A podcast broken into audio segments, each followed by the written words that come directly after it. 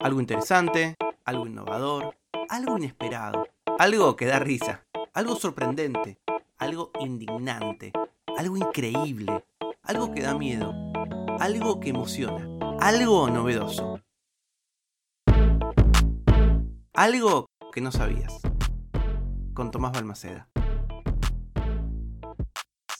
Cuando Megan Nolan publicó su primera novela, otros autores le advirtieron muy explícitamente sobre el sitio web Goodreads. Pero la joven escritora irlandesa recién miró allí su libro en el invierno de 2020, el día en que llegó a su casa la primera copia de prueba. Nadie más que yo y el editor habíamos visto el texto, escribió recientemente. A pesar de esto, ya había recibido una reseña. Dos estrellas, dejadas por alguien con quien tuve una discusión hace un par de años, algo completamente intrascendente. Era imposible que hubiese leído el libro, pero de todas maneras la calificó mal. El terrible poder de Goodreads es un secreto a voces en la industria editorial. El sitio de reseñas que Amazon compró en 2013 puede dar forma a la conversación sobre un libro o un autor, tanto positiva como negativamente. Los éxitos aparentes en el boca a boca de hoy en día se crean en realidad en línea, muchas veces por Goodreads, pero también por redes sociales como Instagram o TikTok. Los editores saben cuán importantes son estas dinámicas, por lo que envían copias del libro antes de que se editen oficialmente, no solamente a periodistas y a libreros, sino también a influencers que pueden crear contenido al respecto. Se supone que si recibís un adelanto de un libro, publicarás al respecto, le dijo el New York Times Tracy Thomas, presentadora del podcast literario de Stacks. Ya sea en tu perfil de Goodreads, en tu Instagram, en tu TikTok, le vas a decir a otras personas en tu librería lo que sea. Y es así como terminan habiendo tantas reseñas de un libro que todavía no llegó a las librerías. Muchos bloggers de libros son conscientes de incluir un descargo de responsabilidades en sus publicaciones agradeciendo al editor por darles un adelanto de un libro a cambio de una revisión honesta pero revelar regalos está muy lejos de ser un requisito contractual o incluso una norma social. Por lo tanto, no se puede discernir fácilmente cuáles de los primeros revisores realmente leyeron el libro y cuáles podrían estar reaccionando a las conversaciones en redes sociales para no quedar afuera. Porque esto es algo que no sabías. Una red social puede destruir tu libro incluso antes de estar publicado.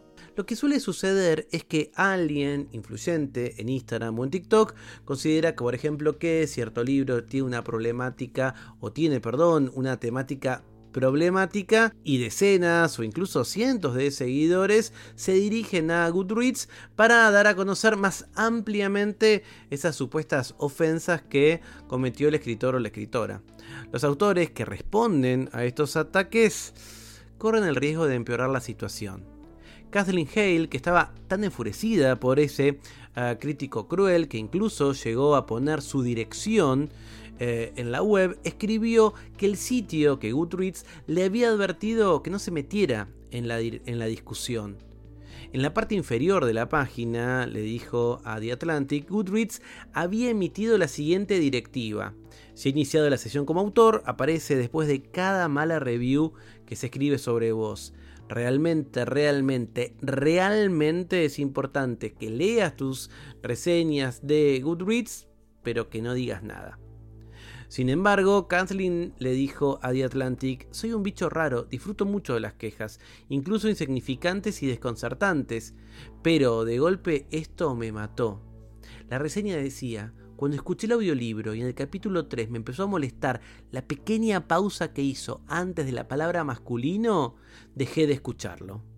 Cuando las denuncias y las reviews negativas son más numerosas y graves, a eso se lo llama review bombing o brigading una guerra relámpago de Goodreads que puede descarrilar todo un cronograma de publicación, asustar a los clubes de libros que planeaban discutir ese lanzamiento o incluso incitar a los editores nerviosos a recortar el presupuesto de marketing para títulos controvertidos. El mes pasado, la autora de Eat, Pray, Love come, reza y ama, Elizabeth Gilbert retiró la publicación de su próxima novela, The Snow Forest, debido a la reacción violenta que recibió luego de revelar que estaba ambientada en la Rusia soviética.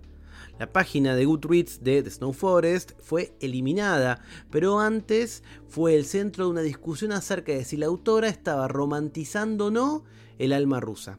Un usuario escribió, al igual que sus personajes en esta novela, que no están al tanto de los eventos de la Segunda Guerra Mundial, la propia Elizabeth Gilbert parece no estar al tanto de la guerra genocida que Rusia está llevando a cabo en Ucrania ahora mismo, porque estoy seguro de que si lo supiera se daría cuenta de lo malo que es sacar este libro. El lanzamiento del libro todavía no sucedió, estaba programado para el próximo febrero de 2024, pero ella se vio obligada a publicar un video en el que anunció que no sentía que era el momento para lanzar esta obra. Gilbert lo que dijo fue esencialmente que creía en algo parecido a lo que decían las críticas de Goodreads. No quiero agregar ningún daño a un grupo de personas que ya están experimentando daños graves y extremos. Nadie sabe en realidad si The Snow Forest romantiza el alma rusa o si hubiese de alguna manera dañado a los ucranianos básicamente son acusaciones difíciles de creer, porque ninguno de nosotros pudo haber leído un libro que todavía no salió. Tampoco se sabe sobre una película que nadie ha visto, o un disco que no ha escuchado, o un artículo en donde no hemos hecho clic. Eso antes solía importar, pero ahora en redes sociales no. Por supuesto, Goodreads, si quisiera, podría solucionar este problema del bombardeo de reseñas de la noche a la mañana. Cuando los servicios dependen del contenido generado por los usuarios, si se empiezan a moderar, incluso ligeramente, podemos decir que se trata de una decisión consciente y en muchos casos fría y comercial. Después de que Gilbert retirara su novela de la publicación, The Washington Post observó que Amazon, que supuestamente pagó 150 millones de dólares por Goodreads, ahora muestra muy poco interés en mantener o incluso actualizar el sitio. Los grandes cambios en un sitio con mucho tráfico pueden ser costosos y corren el riesgo de molestar incluso a la base de usuarios existentes. Miren si no lo que le pasa a Elon Musk con su transformación de Twitter a X. Una vocera de Goodreads, Susan Sikibara, le dijo a The Atlantic por correo electrónico que el sitio asume la responsabilidad de mantener la autenticidad e integridad de las calificaciones y proteger muy en serio a la comunidad de lectores y autores. Agregó que Goodreads está trabajando para mantener a la vanguardia del contenido y las cuentas aquellos que violan nuestras reseñas o pautas de la comunidad.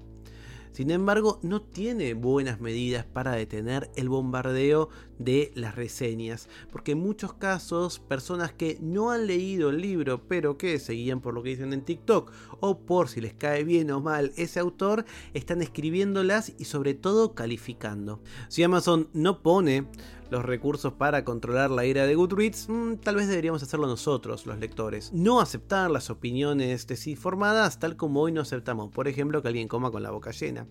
Un poco de autocontrol por parte del resto de nosotros hará que sea más fácil para los escritores abordar temas incendiarios con la certeza de que serán criticados solo por haberse animado a tocar un tema tabú.